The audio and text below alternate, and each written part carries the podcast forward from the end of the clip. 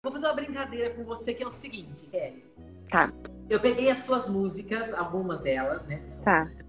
É, alguns dos seus hits. Vou fazer umas perguntas e eu vou dar como opção de respostas para você é, alternativas que têm as suas letras de música, ok? Quando chega a conta do seu cartão de crédito, você, letra A, olha a fatura e diz bem feito para você? Ou letra B, você diz o meu sorriso não disfarça?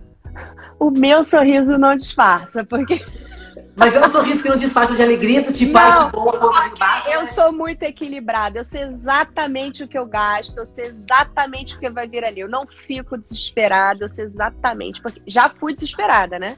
Já, já fui doi a doida do cartão de crédito, já.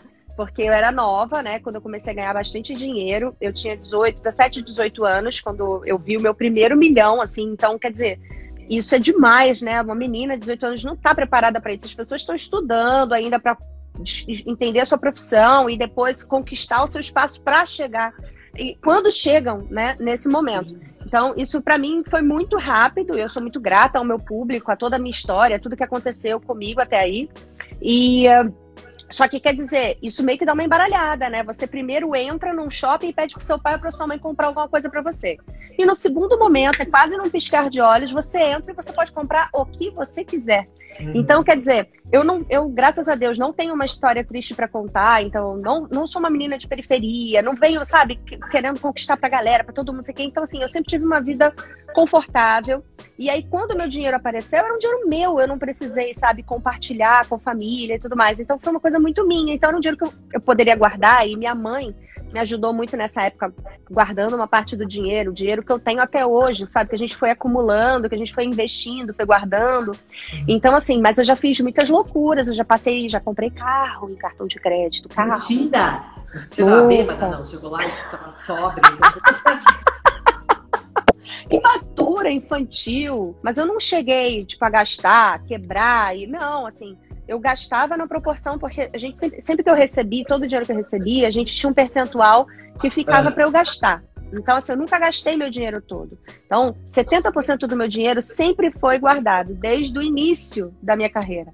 Por, por essa questão, por os meus pais não precisarem disso, então por eles também cuidarem da minha casa e, e investiam o meu dinheiro. Então, eu sempre usei 30% de todo o dinheiro que entrava para mim.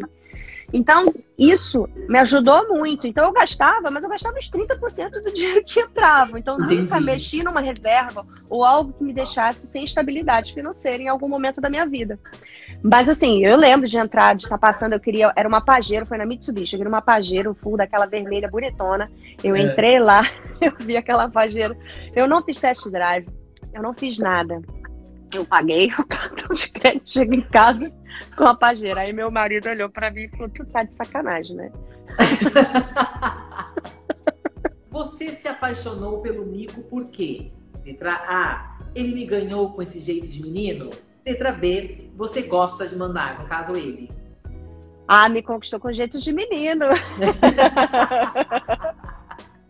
ele, ele, ele manda bem, tá? Não vou dizer que não. Ele é tão autoritário quanto eu. Eu acho que o nosso relacionamento dá certo até porque as medidas são exatamente iguais. Ele tem a mesma autoridade que eu. A gente tá bem equilibrado. Mas naquela altura é essa coisa de, de, de né? De ter interesse em ouvir o que eu tinha para falar. A gente se divertia, fazia muita. A gente ficou muito bêbado juntos. Isso foi muito divertido. Sabe? A gente curtiu muito a adolescência juntos, porque eu conheci o Mico, eu tinha 18 anos, né? Ele tinha 19.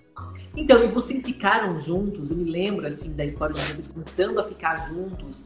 É, você saindo de uma relação e foi uma fase meio turbulenta, mas aí é. você, todo mundo achava que ia ser meio fogo de palha vocês dois, é. que eram muito jovens.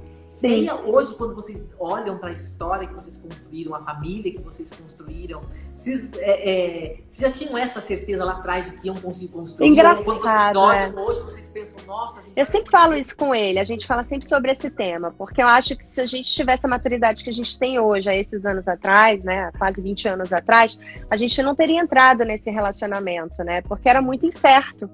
Mas a nossa juventude, a nossa maturidade é que deu força pra gente, pra gente embarcar nisso e fazer dar certo, né? Quando você está brava, letra A, você bate a mão no ar.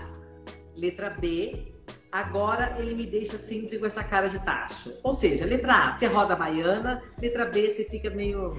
Agora vai, você conversou comigo 40 minutos. O que que eu faço? Ai, cara, eu acho que você roda a baiana. Eu rodo a baiana, claro. Você acha que eu vou ficar quieta? Não. Eu acabo ali o problema. E aí também já não volto mais nele. A última pergunta é: quando um hater escreve algo sobre você que você não gosta? Letra A, mais uma noite chega e com ela depressão. Letra B, mas eu quero ver até onde isso vai chegar. Letra C, vai procurar um neuro, um neurônio. Vai procurar um neurônio. Sabe o que, que eu faço com mensagens ridículas na internet? É para começar, eu tenho pena da pessoa, porque você tem que ser muito infeliz para você disponibilizar um segundo que seja do seu tempo para comentar algo desagradável na foto de alguém, tá? A sua vida tem que ser uma merda, porque não tem outra opção. Depois, é, eu bloqueio essa pessoa, porque ela não merece ver minha felicidade, porque isso é uma, uma pessoa invejosa sabe? Olho gordo, inveja, e eu quero distância. Eu não gosto, não. Eu tomo banho de sal grosso, um negócio. Você toma mesmo? Já tomou banho de sal grosso? eu já tomei, mas eu não tenho hábito de tomar, não. A Suzana é que compra para mim esses saquinhos que vendem em lojas de produtos assim, naturais. Ela compra ervas, com erva, com sal grosso. A mãe toma banho no seu aniversário. Você tem que tomar. Aí eu falo, mas pra quê? Pra renovar as energias, mas é muito animador. ela fala pra mim. E ela até diz, tem que tomar do pescoço para baixo e tal. Mas assim, olha só, eu sou pessoa dos cristais. Olha, que na minha cabeceira eu tenho os meus cristais. Eu, eu, acredito nessas coisas de energia e tudo mais, sabe? Eu tenho uns cristalzinhos que ficam aqui do lado da minha cama. Eu acredito muito em energia. A energia que você coloca para fora é a energia que você atrai para você.